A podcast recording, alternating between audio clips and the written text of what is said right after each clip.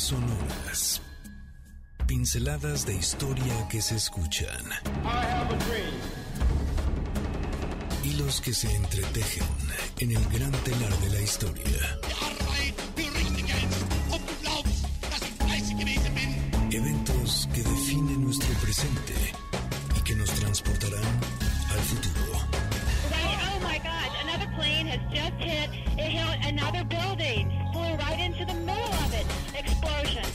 Esto es Líneas Sonoras, pinceladas de historia que se escuchan con Carlos Carranza.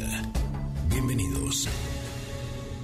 Muy buenas tardes. Llegó la hora del twist. Así es que ya preparándonos todos para tener una hora de muchísima diversión, ritmo, pero sobre todo la oportunidad de compartir contigo esta tarde de sábado en la cual, sin duda alguna, el calor, pero también la amenaza de lluvia, el tráfico, todo es una combinatoria en la cual la vida cotidiana adquiere su propio curso, pero por supuesto siempre hay un motivo para podernos acompañar, para podernos estar juntos y juntas en esto que es Líneas Sonoras. Estamos aquí en vivo en MBS 102.5. Gracias por la oportunidad de brindarnos justo el momento de la tarde en el cual podemos compartir la comida, el camino, eh, esos momentos en los cuales la conversación puede adquirir otras, eh, otras dimensiones, otros ecos. Y por supuesto, el día de hoy tenemos una invitada muy especial. Nos acompañará la escritora Sandra Fried para hablar precisamente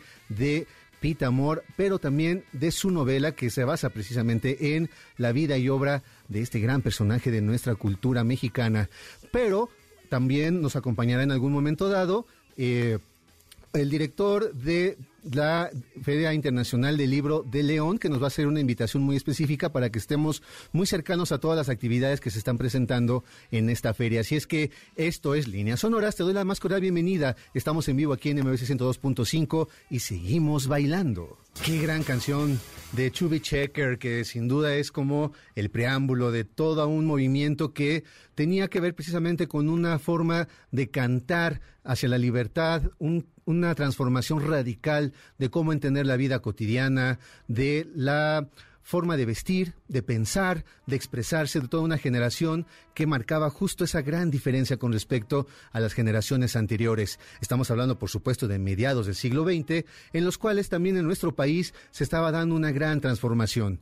Veníamos saliendo de una época compleja, muy convulsa, como podía ser la Revolución Mexicana, y después se dieron algunos... Eh, gobiernos, como se le conoce de una manera muy general, emanados de la revolución, que tenían una idea muy clara de lo que tenía que ser el discurso del triunfo de este movimiento revolucionario, pero al mismo tiempo comenzar a sentar las bases de lo que sería el progreso, el cambio y la transformación de un país que sin duda tenía el reto de estar en lo que también en esa época se podía llamar el concierto de las naciones, hablando de este progreso, de la modernización, y la Ciudad de México fue también uno de los centros neurálgicos en los cuales se estaba presentando todo este movimiento. Cada rincón de la ciudad, cada colonia iba adquiriendo una personalidad distinta a partir de esta transformación, lo cual nos lleva a vivir, por ejemplo, lugares de una manera muy intensa como podía ser no solamente el centro histórico, sino también otra periferia que comenzaba a adquirir, insisto, esa propia voz, esa personalidad.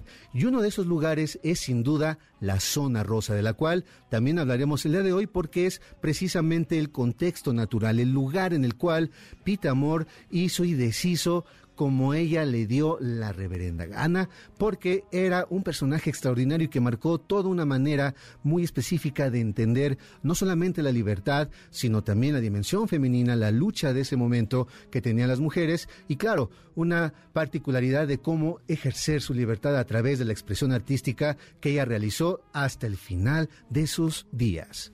Cada colonia que conforma la Ciudad de México tiene, insisto, una importancia particular. Una historia que por supuesto le da sentido a cada uno de los elementos más singulares que le dan identidad a calles, edificios, monumentos, las casas, por supuesto, de quienes las habitan y con las cuales nosotros nos vamos no solamente identificando, sino que también vamos estableciendo lazos emocionales con cada uno de estos espacios. Pero pocas han adquirido una personalidad tan cambiante y llena de vitalidad en tan poco tiempo como lo fue precisamente la zona rosa. Este lugar, este podemos llamarle barrio de la colonia Juárez, nació con la vitalidad de quienes pensaron que el cosmopolitismo era la alternativa para una modernidad que se pretendía como una realidad, pero también como una ilusión. Afincado en el corazón del porfiriato, los aires europeos, en especial los franceses, llegaban a elevar las velas de una orden y progreso que será justamente la frase del positivismo, la filosofía en la cual el gobierno de Porfirio Díaz había encontrado el paradigma de lo que era un país, una sociedad y las expresiones artísticas más modernas de la época. El Art Nouveau y el Art Deco marcaban el estilo arquitectónico de aquellas casonas construidas por las familias más prominentes de esa época. Lujo y elegancia se combinaban para darle un rostro muy singular a sus calles. Así, diferentes negocios comenzarían a aparecer entre sus calles y barrios para brindar los servicios que exigía un estilo de vida como ese. Así, los cafés, galerías, restaurantes y lugares en los que las bebidas espirituosas eran el eco del viejo mundo, todo esto comenzaba a brindarle una personalidad muy especial que ya no perdería, ni siquiera por supuesto, hasta el día de hoy.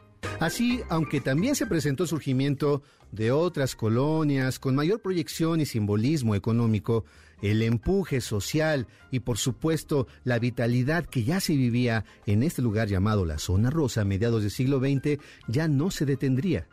Así, no era nada extraño que se presentara una atractiva vida social, cultural, artística en todos sus rincones, entre un ambiente de nostalgia por aquellos aires afrancesados hasta la irrupción de los movimientos de vanguardia, que implicaba una ruptura y sofisticación de sus propuestas artísticas, así comenzaba a presentarse lo que hoy podemos seguir disfrutando como una de las colonias con mayor vitalidad en diferentes expresiones que hoy claro, son testigos de cómo la cotidianidad también hace paréntesis para que podamos disfrutar de una comida, de una bebida, pero también de diferentes manifestaciones que nos pueden acelerar la vida, que pueden hacer que esa pausa que hacemos en lo cotidiano también se llene de otros colores y de otras dimensiones artísticas. Era precisamente Vicente Leñero, un eh, gran escritor de mediados del siglo XX de nuestro país, el que dijo una frase que por supuesto hace el gran eco para nombrar a esta zona. Dice, nuestra zona rosa es demasiado tímida para ser roja, pero demasiado atrevida para ser blanca. Eso quiere atribuirse un poco el por qué se llamaba así la zona rosa a este lugar. Pero también hay quienes dicen, como otra parte de la teoría acerca de su denominación, que es porque muchas de las casas que se habían levantado en esa época estaban pintadas precisamente por este color. Ya sea por una teoría o por la otra, estamos hablando de unos lugares con mayor vitalidad hasta el día de hoy. Así, escritores, escritoras, además de por supuesto cineastas, actores, actrices, como por ejemplo Cuevas, Felgueres, Carlos Monsiváis, en fin, muchísimas personas eran los habitantes ¿cómo, llamarlos? Los habitantes que llegaban a este lugar para hacer que el motor de la creatividad y la imaginación se encendiera y no se apagara en ningún momento. En las galerías, en las discotecas, en las cafeterías, en las librerías, en todos los lugares se escuchaba, por supuesto, el eco de lo que la vanguardia, la modernidad y, por supuesto, todo aquello que era el hacer el cambio con respecto a las generaciones anteriores estaba por florecer en este lugar que es uno de los más icónicos de nuestra Ciudad de México. Uno de los habitantes eh, asiduos a este espacio, de las que solía visitar cada uno de estos rincones, era precisamente Pita Amor, la gran poeta, pero al mismo tiempo una de las mujeres más extraordinarias de las cuales podemos tener noticia de nuestro siglo XX. Por eso es una manera muy interesante con la cual eh, podemos ir presentando a quien nos visita este día. Vamos a dar la bienvenida, por supuesto, en unos minutos a Sandra Fried, que nos va a hablar de su nuevo libro Los demonios de mi cuerpo, que está basado precisamente en la vida y obra de Pita Amor. Estamos aquí en vivo en MBC 102.5, esto es Líneas Sonoras y por supuesto será un privilegio que puedas estar en contacto con nosotros a través de nuestras redes sociales, en Twitter, arroba Carlos Carranza P y en Instagram que estamos teniendo por supuesto también nuestra transmisión en vivo en arroba Carlos Carranza. Vamos a ir a un corte para darle la bienvenida precisamente a nuestra invitada Sandra Fried y comenzar a hablar de una gran mujer como lo fue Pita Amor. La historia no es el relato sencillo de un suceso, son las líneas que se unen a través del tiempo. Nosotros volvemos después del corte. Líneas sonoras. Para tus índices, la historia es un incesante volver a empezar. Of Princess Diana. French authorities say the driver of her car, her car, was legally drunk at the time of the high-speed fatal crash. Ya estamos de regreso en Líneas sonoras. Soy dueña de las montañas, de los astros y los soles, de mapas y mirasoles, dueña soy de mis pestañas, de mis lúcidas hazañas, del fuego de mil crisoles, de ruedos con toros y oles y del viento de las cañas. Soy dueña del firmamento porque lo miro en aumento. Soy dueña de los espejos porque plasmo sus reflejos. Soy dueña del universo porque lo invento en mi verso. ¿Qué tal? ¿Qué manera de regresar de corte con una intensidad en dos sentidos? Primero escuchamos la voz de nuestra invitada espiritual, por así decirlo, que es Pita Amor, y por supuesto con un ritmazo de la canción 1, 2, 3, 4, como muy original, el título del grupo Titán, para seguirle dando mucho ritmo y mucha intensidad esta tarde, y de esta manera le quiero dar la bienvenida precisamente a nuestra invitada, Sandra Fried. ¿Cómo estás, Sandra? Muy bien, muchas gracias. Qué gusto que nos visites. Además, platicábamos ahorita en el corte que eh, qué mejor manera de reencontrarnos hablando de un de una mujer que hizo historia, que marcó todo un hito en diferentes sentidos y que nos vienes a hablar gracias a que publicaste hace muy poco tiempo Los demonios de mi cuerpo, que quien nos está viendo en la webcam, que les mandamos saludos, y quienes también nos están viendo a través de la, eh, public- de la del live del Instagram, también están viendo la portada, Los demonios de mi cuerpo, la novela de Pita Amor, editada por el grupo editorial Planeta. Así es que hace muy poco la, la diste a conocer y te comentaba que vaya intensidad de mujer que fue Pita Amor, ¿no? Sí, sí. Una intensidad en muchos sentidos, no solamente en lo artístico, también en su propia vida, con muchas eh, claroscuros, pero también con una oportunidad de, de, ¿cómo decirlo?, de encarnar una libertad que para en su época, sin duda, escandalizó, que también en los ochentas llegaba todavía a hacer un poco de ruido, pero que hoy sin duda es todo un ícono cultural que qué bueno que lo tienes otra vez y lo pones otra vez en la mesa. Pues sí, creo que todo lo que has dicho es exactamente como, como fue Pita. Em, yo, yo estaba, cuando descubrí la vida de ella, porque bueno, lee uno su poesía y a mí me sigue, me sigue conmoviendo.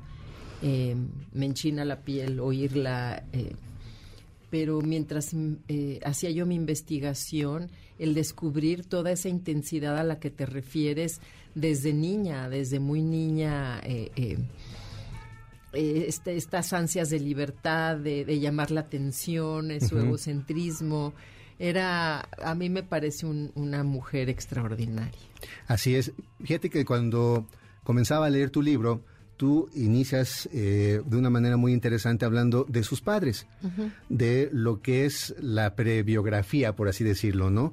Porque creo que es importante tener el contexto familiar, que no es precisamente una pareja de papás típica, que también tuvieron eh, una vida muy convulsa con respecto a, a lo que era la revolución, con las expectativas de lo que podía ser el cambio, ¿no? Pasar del porfiriato que los tenía en un sitio económico, pues de alguna manera privilegiado, y después con todas estas transformaciones y estos cambios que los obligaron a transformarse por completo.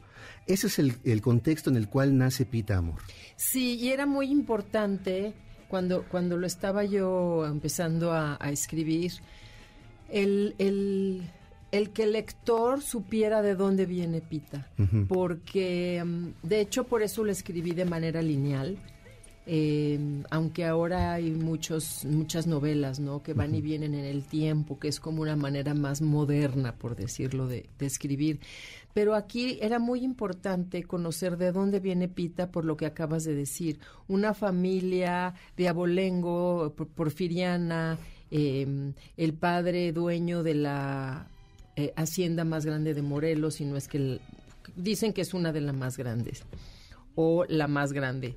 Y con la revolución lo pierde todo. El padre era un hombre ya mayor, se hunde en la tristeza, en su biblioteca a escribir poesía.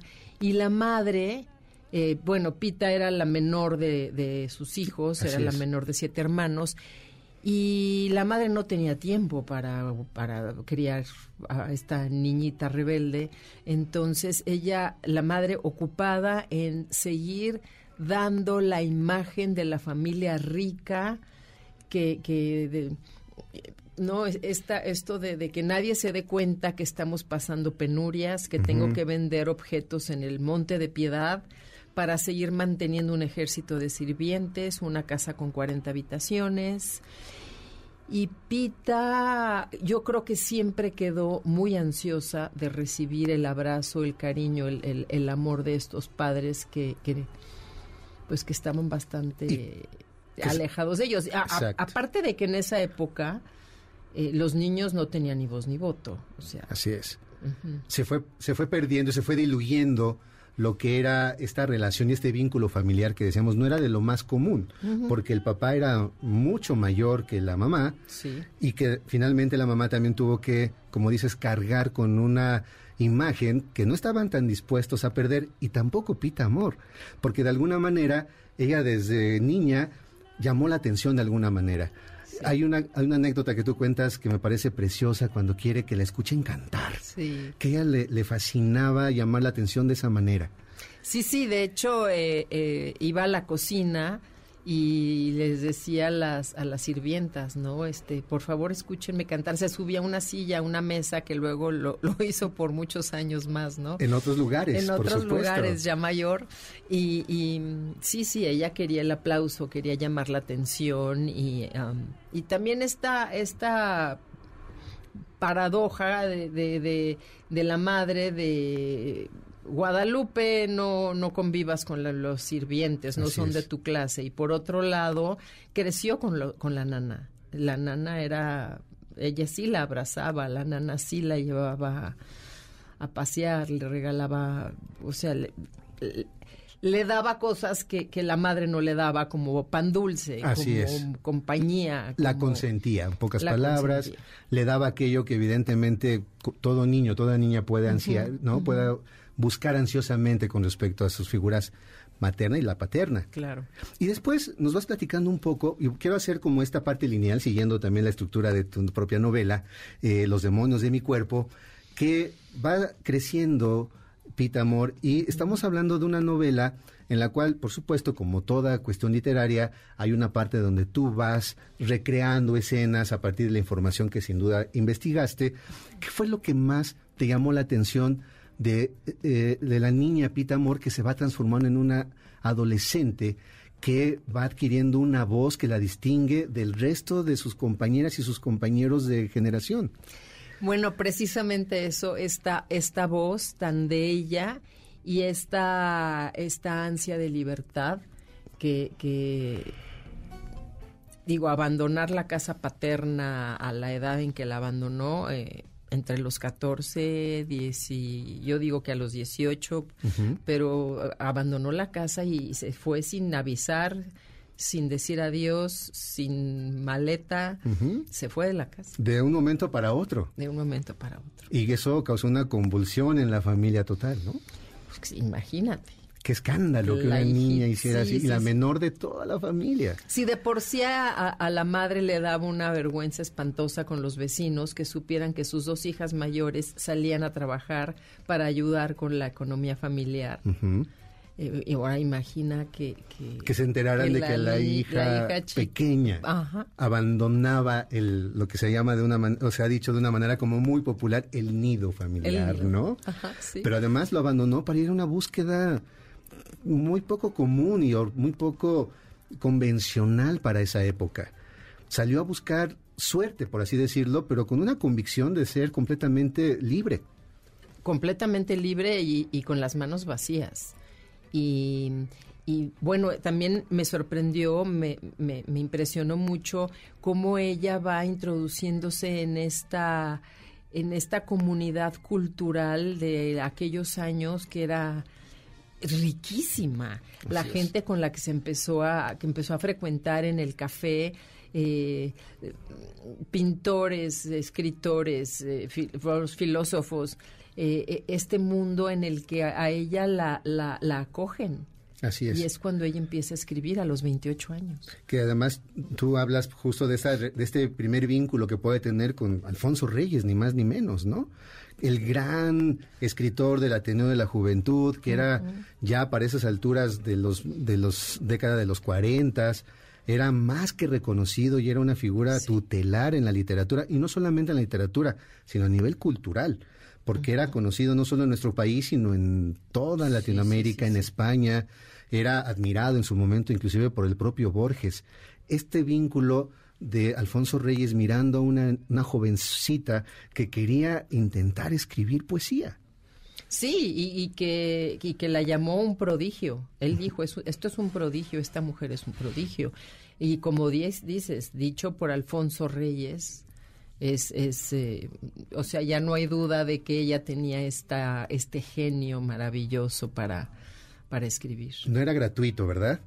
Vamos a ir un corte, Sandra, y te invito a que nos sigas acompañando en el siguiente bloque. Y nos vamos a despedir también escuchando algo más precisamente de Pita Amor para que esto que está que acabas de decir lo escuchen nuestros nuestras nuestras amigas y nuestros amigos de líneas sonoras y puedan disfrutar de esta cada una de las palabras que Pita Amor dejó grabados en algunos espacios y que hoy podemos seguir disfrutando. Vamos a escucharla y también vamos a ir a un corte y volvemos. Estamos aquí en vivo en líneas sonoras en MBC 102.5. Letanía de mis defectos. Soy vanidosa, déspota, blasfema, soberbia, altiva, ingrata, desdeñosa, pero conservo aún la tez de rosa. La lumbre del infierno a mí me quema. Es de cristal cortado mi sistema. Soy ególatra, fría, tumultuosa, me quiebro como frágil mariposa. Yo misma he construido mi anatema. Soy perversa, malvada, vengativa, es prestada mi sangre y fugitiva. Mis pensamientos son muy taciturnos, mis sueños de pecado son nocturnos. Soy histérica, loca, desquiciada, pero a la eternidad ya sentenciada. Traemos el pasado directo a tus oídos a través de las líneas sonoras. En un momento continuamos. Gracias por continuar con nosotros. Esto es Líneas Sonoras.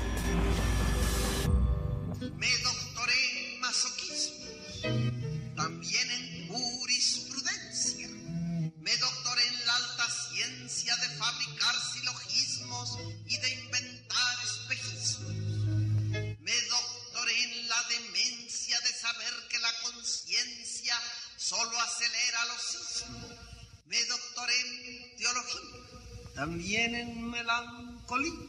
Me doctoré en letras muertas, también en ciencias inciertas. Me doctoré en el amor, lo practiqué. Estamos ya de regreso aquí en Líneas Sonoras. Estamos en vivo también en MBS 102.5. Es un verdadero gusto y un placer que nos sigas acompañando para continuar nuestra conversación con la escritora Sandra Fried, que nos viene a platicar no solamente de Pita Amor, en realidad lo que viene es a pues hablarnos de cómo fue construyendo también una novela llamada Los demonios de mi cuerpo, publicada por Editorial Planeta, donde el personaje central es precisamente Pita Amor, pero al mismo tiempo, y eso es algo que convers- conversaba eh, en- entre los eh, comerciales que tenemos en este programa, que nos da la oportunidad también de mirar y observar todo ese universo cultural que ella, en la cual llegó, ahora sí que irrumpió de alguna manera, porque no llegó precisamente de la manera más tersa, sino como ustedes lo han escuchado en las grabaciones que hemos compartido en esta tarde, no era una voz que, eh, que fuera, ¿cómo decirlo? La lectura típica del poema, sencilla, tranquila, ¿no? Ella llamaba la atención, acaparaba las miradas y de una u otra manera, por supuesto, hacía que todo el mundo la observara y la escuchara y se convirtiera en el eje, neur- ¿no? en el, en el eje cultural y artístico de cualquier lugar, espacio y cualquier noche, ¿no? Sí, no, no, ella no podía pasar desapercibida. Así es. No. Oye, ¿y, y cómo fue entonces este vínculo que tiene que, eh, con el mundo cultural del que nos estabas comenzando a platicar hace poquito? Pues ella, eh, eh, algún vecino le dice que, que sabe que se juntan en, en- en este café y ella llega y la reconocen porque la, her- la hermana mayor de, bueno, la segunda hermana de, de Guadalupe había eh, recién eh, inaugurado una galería en, en la casona donde vivía la familia Amor. Eh, esta galería todavía existe, es la Galería de Arte Mexicano, que creo que casi toda la gente sabe a qué me refiero. Entonces, ella ahí se relaciona, eh, la hermana, que se llama Carolina, igual que la madre, eh, se relaciona con, con todos los pintores que en ese entonces, en esa época, no tenían un espacio donde, donde exhibir sus, sus cuadros eh, para venderlos, por supuesto. Claro, porque además eran pintores de vanguardia, ¿no? O sea, eran pintores que no tenían como esta eh, posibilidad ya tradicional, canónica, de lo que se podía contemplar o, concebir como el arte más aplaudido, por así decirlo, ¿no? Ajá, sí, sí. Y, y entonces ella abre este espacio y entonces los, los, los pintores de la época eh, em- empiezan a, a llevarle sus cuadros y empieza a ir bien en la, a- en la, en la galería. Y la madre le tenía prohibido a Guadalupe bajar al, al den, porque así le llamaban, el den, porque hablaban mucho en inglés y en francés en esa casa. Y... y bueno, claro que Guadalupe se escapaba porque ella le, le gustaba ver lo que estaba pasando ahí, ¿no? Tan, tan fuera de su cotidianidad que a ella le resultaba aburridísima. Claro. Entonces así es como la reconocen al llegar a este café, la invitan a, a la mesa y entonces empieza a relacionar pues con, con Novo, con Villaurrutia, con, y empieza a preguntar y aquel quién es y, y- y Octavio Paz y entonces se empieza a involucrar en ese mundo del que ella pues yo creo que además estaba en su destino porque tenía que tenía que ir por ahí. Claro, y además encontró una salida, por así decirlo, o un camino a, a todo aquello que conocía porque leía. Porque en su casa había libros, porque en su casa se hablaban de autores, de, eh, de todos esos eh, expresiones artísticas y culturales europeas que como una familia de cierto abolengo, como lo, lo- lo acababas de describir en el, en el corte anterior, pues también eran familias que, que se tenían con un vínculo cultural con Europa y de alguna otra manera lo conocían muy bien. Y aquí era la irrupción de lo nuevo, era la, era la llegada de la vanguardia, que por supuesto para ella era seguro muy llamativo. Por supuesto, muy llamativo y mm, bueno, eh, cuando el padre le da permiso de entrar a la biblioteca, que era el lugar prohibido, eh, ella se sentaba en, en el piso a, a, ver los libros y ella en algún en una de sus en su biografía que se llama Yo soy mi casa describe la biblioteca y, pues tenía el, el, padre tenía hasta un, un busto de, de Goethe y, y sí había ahí pues sí sí se respiraba se respiraba cultura eran pues eh, el padre hablaba inglés, francés y español perfectos. De hecho, él escribía poesía que no, no logré dar con ella, tanto en inglés como en francés. Eh, los hombres de la familia Amor iban a estudiar a Inglaterra. Eh, sí, sí, entonces... como su medio hermano, ¿no? El, mayor. El mayor y su hermano. Su hermano también a cierta edad, cuando ya inclusive económicamente están mal, el padre dice, no, este, Chepe, como todos los hombres de la familia Moore, irá a estudiar a Stonyhurst en, en Inglaterra. Así es. Y, sin embargo, la manera en cómo Pita Moore iba tomando una voz propia no es una poesía que no se pueda entender, que se escucha de una manera natural, como lo acabamos nosotros de gozar y disfrutar en estas grabaciones que pudimos rescatar de diferentes lugares, y que lo entendemos, la comprendemos y la, la, podemos sentir, vamos. Me encanta que lo menciones porque cuando estaba yo escribiendo la novela y la gente me preguntaba sobre quién estás escribiendo, sobre Pita Amor, la gente que no sabe quién, quién es, quién fue me decían, ¿quién?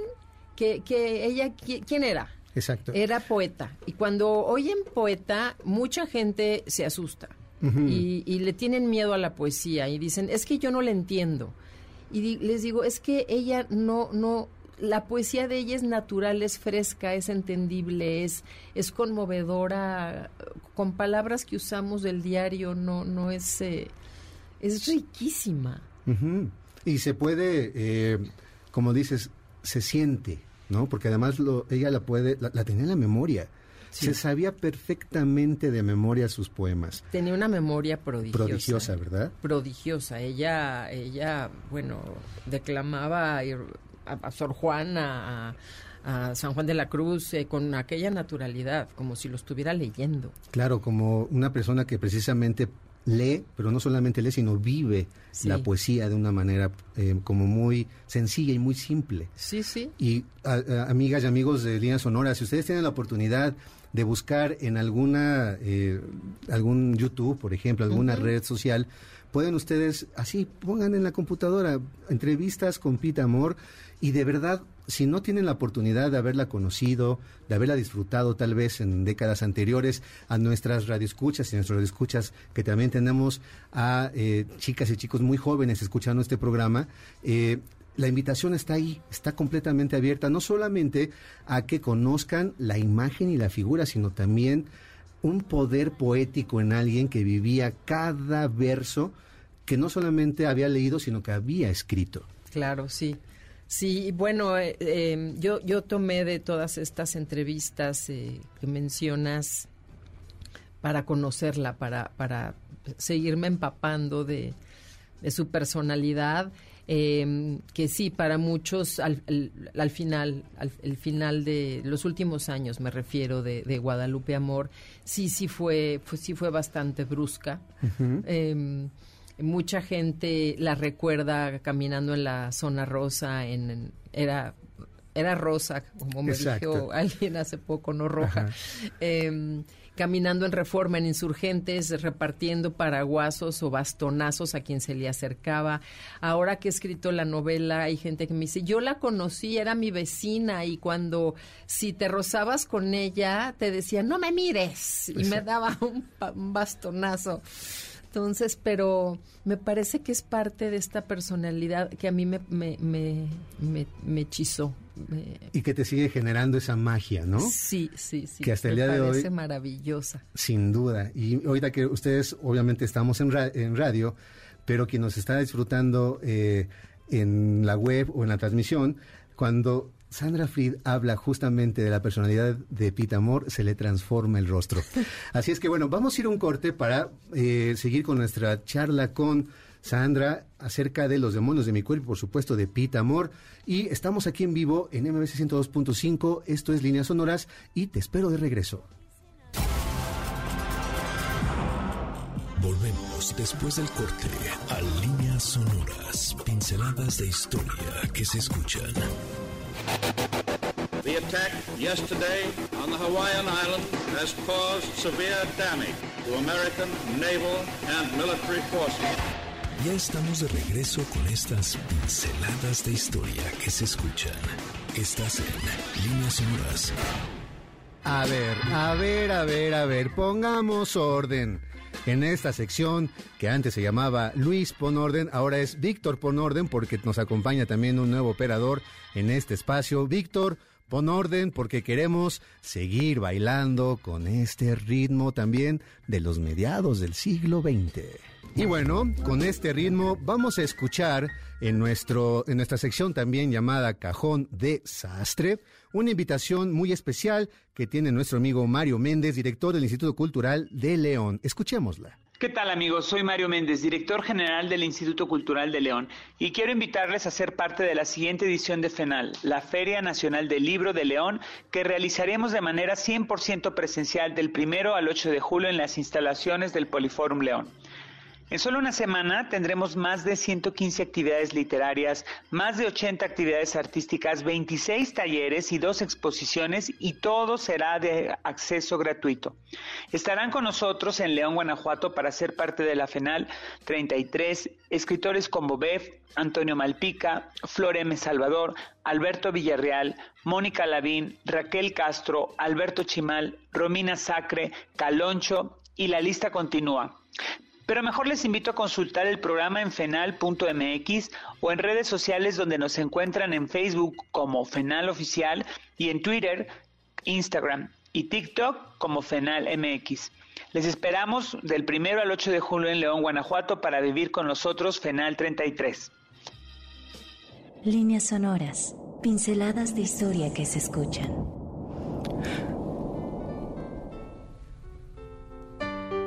Pues ahí está la invitación que nos hacen para que disfrutemos de otra feria del libro, porque además ya están regresando las actividades presenciales de las diferentes ferias que se están llevando a cabo a lo ancho y largo de este país y que aquí, por ejemplo, en la Ciudad de México ya irán presentándose otras oportunidades y sin duda también para que en algún momento ya eh, acompañemos a Sandra Fried, seguro, en algún espacio donde nos hablará de manera personal de los demonios de mi cuerpo, hablando precisamente de Pita Amor. Oye, ¿cómo llegaste a Pita Amor? O sea, ¿en qué momento se te prendió esa chispa de decir, tengo que hablar de Pita Amor? Eh, cada vez que estoy terminando una novela, eh, me empieza a entrar el- la ansiedad de, de qué, qué voy a escribir después. Em, no me sé estar sin escribir, entonces yo ya, ya quiero empezar, aunque muchas veces empiezo y no es el, el- no, ser- no, no- no será el principio de la novela, sino será un capítulo intermedio o lo acabaré borrando o como sea. Pero yo ya quería saber y no, no tenía yo claridad, no sabía yo quién sería. Y mm, como es eh, el destino, me leí una leí la poesía de, de Pita Amor. La, la, leíste y de ahí surgió esta... Y de esta ahí dije, yo tengo que averiguar, yo tengo que averiguar de ella, tengo que, que, que ver por qué, por qué escribió esto. Ujú. Y fue así como... Y cuando llegaste a su biografía te fuiste enamorando cada vez más de no solamente de su obra, sino también de su vida Sí. y de la figura pública que ella llegó a ser. Sí, me, me, de verdad me, me encanta la mujer, me, ¿Qué es lo que más te entusiasma de Pita Amor, Sandra Fried? este carácter tan... Es que tiene un carácter eh, diferente. Sí tiene un carácter muy fuerte, sí muy irreverente, sí muy... eh, eh, es egocéntrica, es... Pero, pero es, es que es única. Es que es única. No, no hay... no- yo no conozco a nadie como ella. A- a- al menos en este ámbito cultural, Sí, no. no, que no adquirió una voz tan particular como la de Pita Amor, ¿no? No, algo que descubrí muy, muy interesante es que ella sufría de, de ataques de pánico. Entonces, no es que ella se tirara al piso a hacer berrinche. L- Verdaderamente te- eh, sentía que se iba a morir y eso ya que hablé con una mujer que sufrió ataques de pánico desde muy niña, dijo, es que esto es lo que tenía Pita. Y eso es- también es muy importante para entender el por qué gritaba, me voy a morir, me voy a morir. Dicen que verdaderamente eso es lo que siente la gente que tiene ataques de pánico. Entonces no era, no era solamente la teatralización de un personaje, sino también era un asunto muy humano. Mm, sí, sí, sí, sí, que además eh, el miedo a las mariposas negras, sí, sí, sí tenía, sí, como lo dijiste desde que empezó el programa, unos claroscuros eh, tremendos y, y me parece cómo ella fue transformando todo esto en algo tan positivo como la poesía. Así es, con esa intensidad con la que la hemos escuchado el día de hoy. Otra cosa que me parece muy interesante recalcar es que justo le das una dimensión muy humana al personaje. Todos nosotros, quizá una generación que puede ser como la mía o más jóvenes, ¿no? Bueno, sin pensar que la mía es joven porque realmente no lo es, pero eh, tenemos, son- nos quedan como pocas eh, indicios, ¿no? De lo que fue la figura y la imagen de Pita Amor, si no son por los libros o algunos videos que andan por ahí en las redes sociales y en la web. Y entonces quizá tenemos una imagen tal vez superficial, un poco equivocada, de una mujer que nos llega solamente esta parte tan fuerte, ¿no? Tan impactante de Pita Amor declamando sus poemas o contestando con una ferocidad a las preguntas tan a veces medio extrañas que le hacían en su momento y que ella les daba una vuelta increíble. Pero le das un sentido muy humano al personaje, le das un sentido, eso que nos acabas de decir, de enfermedad, de dolor, de tristeza, y eso lo encontramos precisamente en los demonios de mi cuerpo. Yo la recuerdo en la televisión. Yo eh, no sé qué edad tendría yo, pero pues es- eh, me acuerdo de oír, de, de haberla visto, esa imagen de ella ya mayor, arrugada, mal maquillada, despeinada, con, con- con el, el- el cabello este estropajoso.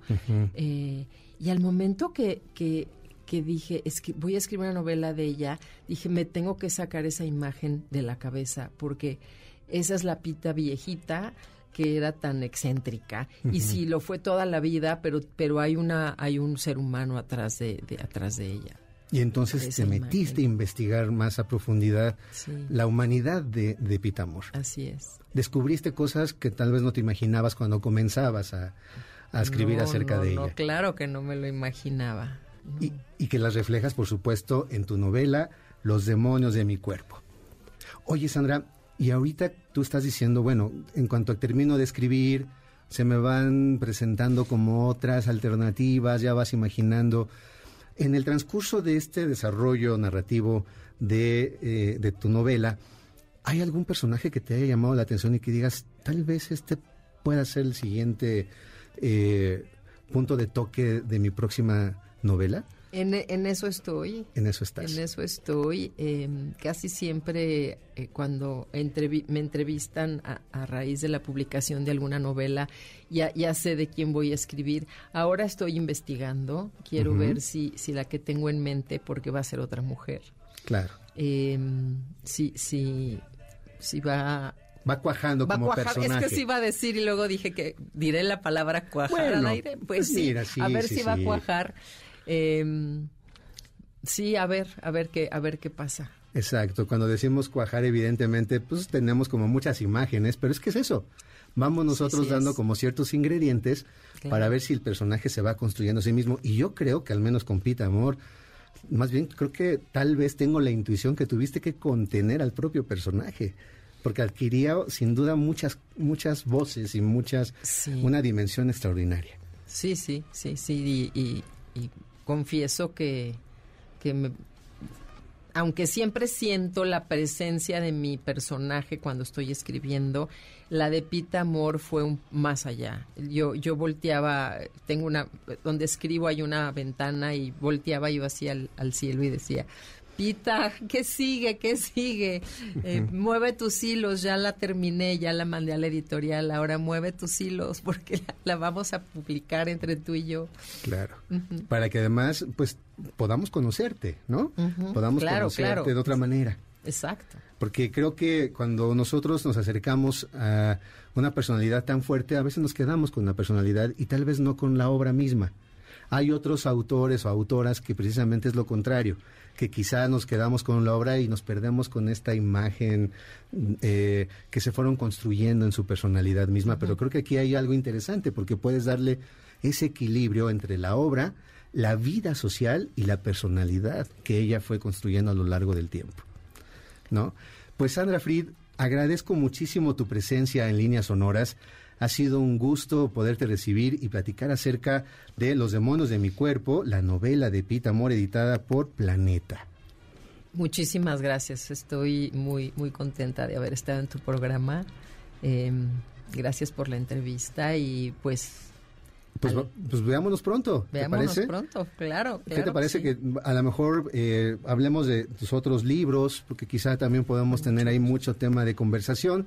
Así es que Sandra Fide, estás invitada para otra ocasión aquí a que nos visites en Líneas Sonoras en MBC 102.5. Vendré feliz. Muchas gracias a ti, Carlos. Perfecto. Y amigas y amigos, esto fue Líneas Sonoras. Ha sido un privilegio y todo un gusto por poder compartir contigo la tarde de este sábado y te invito por supuesto a que sigas disfrutando de la programación de este día. Sigue por supuesto El Cocodrilo con nuestro querido Sergio Almazán y otros, también viene el banquete del Doctor Zagal, Balones al Aire y Checo Sound también los espera con su A-Track. Así es que si el mundo se va a acabar, como dice Mono Blanco, hagámoslo pero con muchísimo sabor y disfrutemos de este sábado.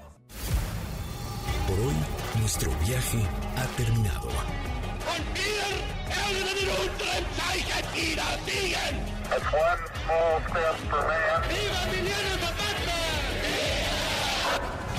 Esta máquina del tiempo volverá a despegar la siguiente semana. Los esperamos aquí, en líneas sonoras, pinceladas de historia que se escuchan. Martin Luther King 20 minutes ago died.